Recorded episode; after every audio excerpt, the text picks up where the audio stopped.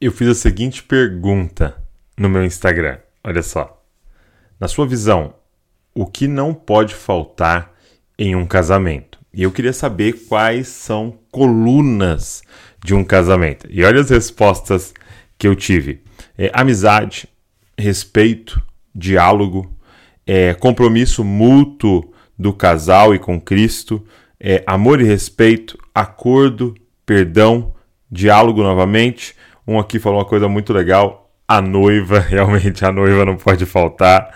É, confiança, os noivos, é, principalmente Deus, fidelidade, amor, é, amizade, concessões, intimidade, suportar em amor, vida com Deus, é, companheirismo, cumplicidade, Deus.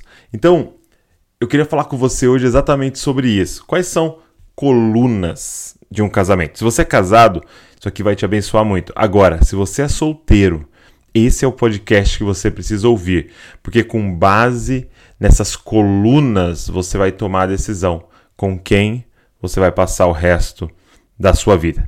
Então vamos lá. Está começando o podcast Jesus Cop a revolução das cópias de Jesus.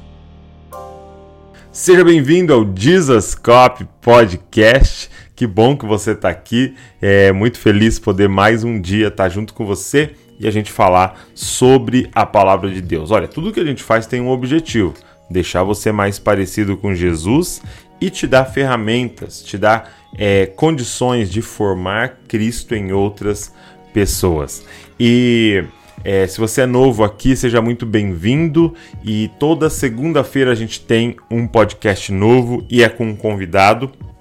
E toda quarta-feira, esse podcast que é o Copiando Jesus. É, obrigado por você que tem divulgado o podcast. Obrigado mesmo, porque é, a gente está alcançando tantas pessoas e é por causa de você que tem pegado o link que tem marcado pessoas, que tem falado para amigos, ei, ouve lá o podcast do Dizascope, meu muito obrigado. Se você quiser, a gente faz um PDF desse conteúdo aqui, do conteúdo da quarta-feira do Copiando Jesus, e a gente coloca lá no Telegram. Então eu vou deixar na descrição aqui o link do Telegram, só você entrar para você poder é, pegar o PDF lá. E aí, vamos lá? Quero falar sobre as colunas de um casamento, aquilo que sustenta um casamento.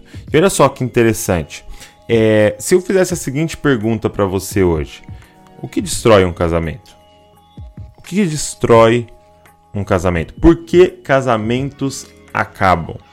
E a maioria das pessoas vai dizer assim para mim: ah, é falta de amor. Eles não estavam mais se amando. Ou ah, é, eles é, se distanciaram, não havia mais amizade. É, outros falam, não, é caráter, é, é por falta de caráter. Deixa eu te mostrar o que a palavra de Deus diz em Provérbios capítulo 24. Provérbios capítulo 24. Deixa eu abrir aqui a Bíblia, o aplicativo da Bíblia aqui, ó. Provérbios capítulo 24, verso de número 3. Com sabedoria se constrói a casa e com discernimento se consolida. Pelo conhecimento, seus cômodos se enchem do que é precioso e agradável. Eu vou ler mais uma vez para você. Com sabedoria se constrói a casa, e com discernimento se consolida. Pelo conhecimento, seus cômodos se enchem do que é precioso e agradável. O autor de Provérbios não está falando sobre construção de casa de tijolos de engenharia o autor dos Provérbios está dizendo sobre a construção de uma família. E olha os elementos que ele coloca. Ele não fala que uma casa é construída com amor. Ele não fala que uma casa é construída com paixão, com sexualidade. Olha, olha só que interessante. Ele diz sobre sabedoria, discernimento e conhecimento. Gente, sabe por que casamentos são destruídos por falta de sabedoria, discernimento de conhecimento. Você parou para é, perceber ou para se perguntar por que, que alguns casamentos duram menos do que a relação do cara com o carro dele? Por que, que alguns casamentos duram menos do que a relação da moça com a profissão dela? Sabe por quê? É, é muito simples a resposta. Quando, quando eu chego para o Estado e falo assim: olha, eu quero dirigir. Eu quero dirigir, quero ter um carro. Sabe o que o Estado fala? Pô, legal, que boa ideia. Então faz o seguinte, ó, tá aqui esse livrinho, estuda.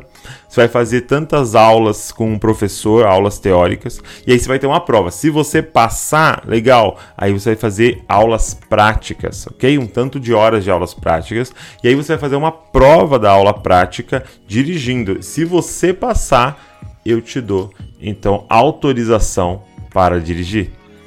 E aí, se é, alguém chega e fala: Olha, eu gostaria de ser médico, cirurgião, queria cortar as pessoas, né? Abrir elas. E fala: Pô, legal, muito bom a sua iniciativa. Então é o seguinte, passa nessa prova. Se você passar nessa prova chamada vestibular, você vai entrar nessa faculdade, tá? E aí você vai estudar durante seis anos, ok? É, provas práticas, prova oral, prova é, escrita, todo tipo de prova você vai passar. Você passando em todas, você vai se formar. Só que ainda você precisa fazer uma residência. Aí você vai fazer mais uns 3, 4 anos de residência. Tudo isso pagando muito caro. E aí, no final de tudo isso, eu te dou a autorização. Pode é, operar pessoas, pode trabalhar. Agora, quando eu chego pro Estado e falo, eu quero casar, sabe o que ele fala? Pô, que boa ideia. Assina aqui. Pronto. Você está casado. Por que, que a relação de um homem às vezes é mais maior com o carro dele do que com a esposa? Por que, que a relação da esposa com a profissão dela às vezes é maior do que o casamento dele, dela? É muito simples. Falta de sabedoria, discernimento e conhecimento. Quanto tempo uma pessoa estudou, Quanto tempo uma pessoa se preparou? Quanto tempo uma pessoa aprendeu sobre casamento? Então, o que eu queria falar para você hoje é sobre quatro colunas do casamento. Então, repetindo, você que é solteiro, você precisa desse podcast, você precisa ouvir isso para que você tome a decisão correta. Primeira coluna do casamento, e, e as quatro colunas é, daria para resumir em uma palavra que até falaram aqui no Instagram, que é amor. Sim, as quatro colunas resumiriam nessa palavra amor. Só que essa palavra amor no português, ela é muito ampla. A gente usa amor para tudo, né? Você fala, eu amo a minha esposa, mas você fala, eu amo café, eu amo gato. Então, é, peraí, a gente vai ter que definir melhor esse amor, né? E no grego tem quatro palavras muito interessantes para amor. E a primeira coluna é o amor storage. O amor storage. Olha só que interessante que diz em Cantares, capítulo de número 4, verso 9: Arrebataste-me o coração, minha irmã, noiva minha. É, é, o autor de Cantares está falando com uma mulher, uma noiva, ok? Sua esposa. Ele está falando com ela e ele estranhamente a chama de minha irmã. Por quê? Porque aqui nós estamos vendo a primeira coluna do casamento. O amor estorage, gente, é o amor entre familiares, ok? É o amor que uma mãe sente pelo filho, é o amor que um irmão sente pela irmã, é um amor que nós temos ali na família. E é um amor muito forte. E a primeira coisa que você precisa compreender é que essa pessoa que você vai passar o resto da sua vida, ou que já está ao seu lado, você já está passando a vida com ela, é sua irmã é seu irmão. Sim, essa pessoa, antes de tudo, é seu irmão, é sua irmã. Porque vocês dois, quando dobram os joelhos, quando vocês fecham seus olhos, quando vocês querem falar com Deus, vocês começam assim, ó, Pai Nosso. Vocês dois falam Pai Nosso. Vocês clamam para o mesmo ser, vocês chamam o mesmo ser de pai. E quando dois chamam o mesmo ser de pai, o que, que eles são? Irmãos. Só que é, é, é lindo e maravilhoso você pensar, né? Deus é o meu pai. Uau, isso, isso é muito poderoso. Deus é o meu pai. Agora, você já parou para pensar que Deus é o seu sogro? Sim, Deus é o nosso sogro. Ei, Deus é pai dessa pessoa que está aí ao seu lado. Deus é pai dessa pessoa que vai passar é, o resto da vida com você.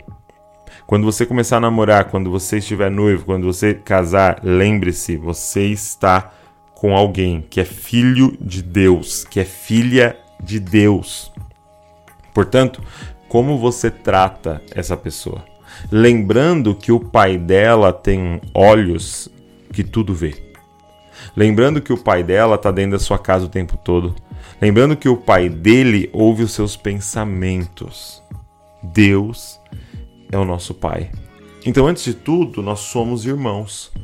E você precisa tratar ela como a sua irmã em Cristo Jesus.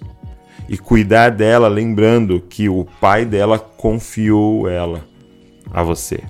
Segunda, segunda coluna do casamento é o amor filéu. Sim, o amor filéu. E o amor filéu é o amor entre amigos. É o amor entre amigos. Então, se na primeira coluna é minha irmã, a segunda coluna é minha amiga, meu amigo. Sim. E, e, e, nas escrituras o conceito de amigo é muito interessante. João 15, 15, Jesus vai chamar os discípulos de amigos. Ele diz assim: ó, já não vos chamo servos, porque o servo não sabe o que faz o seu senhor, mas tenho-vos chamado amigos, porque tudo quanto ouvi de meu Pai vos tenho dado a conhecer. Gente, vocês são amigos. Primeiro, irmãos, porque vocês têm o mesmo Pai. Agora, vocês são amigos. E o que é amigo nas Escrituras, gente? É trans Ele vai dizer: Eu não chamo mais vocês de servos porque o servo não sabe o que o seu senhor faz. Eu chamo vocês de amigos. Por quê? Porque é, é tudo que eu ouvi do meu pai eu compartilhei com vocês. O que é amizade, gente? Compartilhar. O que é amizade? Conhecer. De quem são os meus amigos? Aqueles que sabem as minhas falhas, os meus acertos, os meus medos. Eles sabem meus pontos vulneráveis, eles sabem do meu passado, eles sabem dos meus sonhos para o futuro. Ei, vocês são amigos. Você precisa casar com um amigo. Você precisa casar com uma amiga. E se você já está casado, você precisa construir essa relação de amizade. Como, Douglas? Transparência. Abrindo o coração, rasgando o coração das suas dificuldades, das suas tentações dos seus problemas. Quem é a melhor pessoa para te ajudar nas suas tentações? Essa pessoa que está ao seu lado. Então, desde o início, você que está solteiro, construa um relacionamento de amizade. Você que está casado, pensa nisso. Como eu posso construir esse relacionamento de transparência? Lembra no Éden? Como é que Adão e Eva, o homem e a mulher, estavam? A Bíblia diz: estavam nus e não se envergonhavam. E é claro que está falando de uma nudez literal, mas também essa nudez, essa transparência na alma. É uma transparência tão grande diante do outro, é, é, é, é, é de se despir de qualquer máscara, de qualquer, qualquer tentativa de falsidade e para que o outro te conheça por completo. A segunda coluna é minha amiga, é o amor filéu. A terceira coluna do casamento é minha noiva. É o amor eros. Ele diz, né, em Cantares 4:9, arrebataste meu coração, minha irmã, noiva minha. Aqui é o amor eros. É esse amor entre é, homem e mulher. É esse amor da sexualidade. Porque se a gente tem só os dois primeiros, não é um casamento é esse terceiro que diferencia de todos os outros amores, de todas as outras relações, é o amor eros. Ei, deixa eu falar para você, você precisa casar com alguém que você se sinta atraído.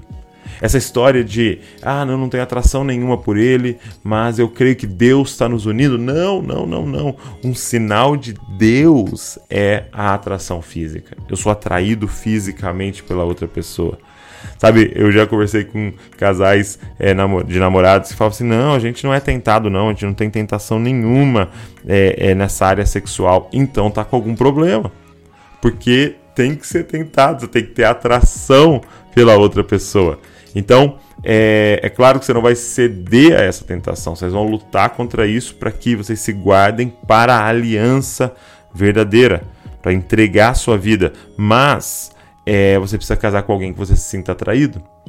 Você que está casado, não pare de conquistar o seu cônjuge. Marido, não pare de conquistar a sua esposa. Um dos maiores erros que as pessoas cometem no casamento é se abandonarem. Talvez no seu é, é, na sua estética, no seu físico, mas também no trato, mas também nas palavras, mas também no, no enviar uma mensagem romântica, mas também é, é em tudo que você fez para conquistar essa pessoa. Não pare de conquistar ela. Nós vamos nos conquistar até o último dia. É, uma, é, é essa importância de você manter essa chama acesa. Não é algo automático. Você precisa é, fazer algo em relação a isso. E aqui nesse amor, Eros também fala de exclusividade. Diferente dos outros, que o estorage, eu tenho outros irmãos, outras irmãs. Diferente do filéu, que eu tenho outros amigos é, é, e a mulher pode ter outras amigas. Esse amor está é, falando de exclusividade. É o momento que eu falo para Val, eu sou somente teu. E a Val fala para mim, eu sou somente tua. E nós temos essa exclusividade e intimidade.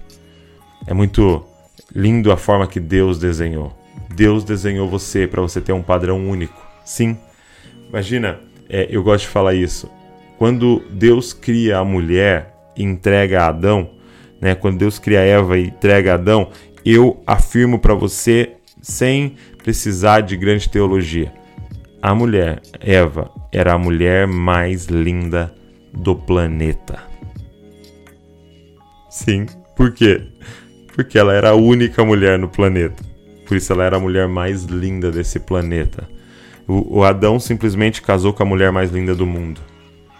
Porque casamento, gente, foi desenhado para ser dessa forma, um padrão único. Sabe? É exclusividade. Então, é a Val é a mulher mais linda do planeta. Por quê? Porque é a única mulher no planeta para mim. Você pode casar com o homem mais lindo do mundo. Por quê? Porque você vai ter exclusividade. Ele é o único homem na sua vida. Então, o amor eros fala dessa exclusividade. E a última coluna é o amor ágape. É quando ele diz: "Minha esposa. Minha esposa, por que esposa? Porque diz sobre essa aliança. O amor ágape é o amor da aliança. É a aliança mais importante da vida depois da sua aliança com Cristo. É, é um compromisso de respeito, de verdade, de fidelidade. É um servindo o outro e sacrificando pelo outro. É, e é interessante porque esse é o amor que possibilita os votos de casamento. Você já ouviu votos de casamento? Vamos, vamos pensar no, no clássico, né? Eu vou estar com você na bonança ou na escassez, na doença ou na saúde. Eu vou estar com você até que a morte nos separe. Como que eu posso fazer essa promessa? Somente se o meu relacionamento está baseado no amor ágape. Por quê? Porque se o meu amor é somente o eros, se acabar aquela, aquela, é, aquele clima sexual, acabou o casamento. Se é apenas baseado nos outros amores, isso pode ser frágil. Agora, se o meu relacionamento é o ágape, porque o que é o ágape? O, o, o, não é o amor que ama receber, o ágape é o amor que ama dar, é o amor que ama se sacrificar, é o amor que se entrega. Por que, que eu posso fazer esse voto de casamento? Eu vou estar com você até que a morte nos separe. Porque eu estou dizendo, isso não depende de você, isso depende de mim. Porque eu escolho me entregar. Esse é o amor de Deus. Esse é o amor que você viu na cruz. Por que, que ele pode dizer, eu vou te salvar? Porque não depende de mim, dependia somente dele. Era algo que ele ia fazer, era a entrega que ele ia fazer. Esse é o amor que sustenta um casamento. Agora, eu tenho uma notícia para te dar. Você que é casado, você que é solteiro. Eu e você não temos esse amor para dar. Sim, nós não temos. E nós não, não produzimos esse amor. Esse é o amor de Deus. Portanto, esse amor só vai estar presente no seu casamento, na sua família, na sua vida, se você for para a fonte do amor. Se você todos os dias, uma hora antes, você acordar e ir para a fonte desse amor e se encher, pegar o livro do amor e se encher, fechar os seus olhos, dobrar os seus joelhos e se conectar com ele, e você vai ser cheio de amor. Aí você abre a porta do quarto e sai para encontrar com ela, para encontrar com ele. E agora derramar tudo que Deus colocou em você. Não adianta você querer fazer força e produzir esse amor, você não consegue, eu não consigo, não tem esse amor em nós, mas nós temos contato com a fonte. Ele nos amou primeiro. Você precisa estar tá cheio desse amor para derramar amor no outro. E essas são as quatro colunas de um casamento. É filéu, minha, é mi, minha amiga, meu amigo. Storage, minha irmã, meu irmão. Eros, minha noiva, meu noivo. E o amor ágape, minha esposa, meu esposo, que é o amor da aliança. Eu espero que esse conteúdo tenha abençoado você, espero que tenha mexido com você esse podcast. E eu queria te pedir, se você puder, compartilha com todo mundo, casados e solteiros. Eu tenho certeza que muita, muita gente pode ser abençoada por esse conteúdo aqui. Ah, se você for marcar a gente é, em alguma rede social, coloca lá o nosso arroba para que a gente possa repostar vocês e saber o que, que vocês estão achando do podcast Dizascope. Se você está vendo pelo YouTube, deixa um comentário aqui também para que você possa é, falar para a gente o que, que esse conteúdo mexeu com você. Olha, tudo que a gente faz aqui tem um objetivo: deixar você mais parecido com Jesus e te dar ferramentas para que você forme Cristo em outras pessoas. Não se esqueça, você é uma cópia de Jesus. Copie Jesus, copie Jesus e copie Jesus. Valeu!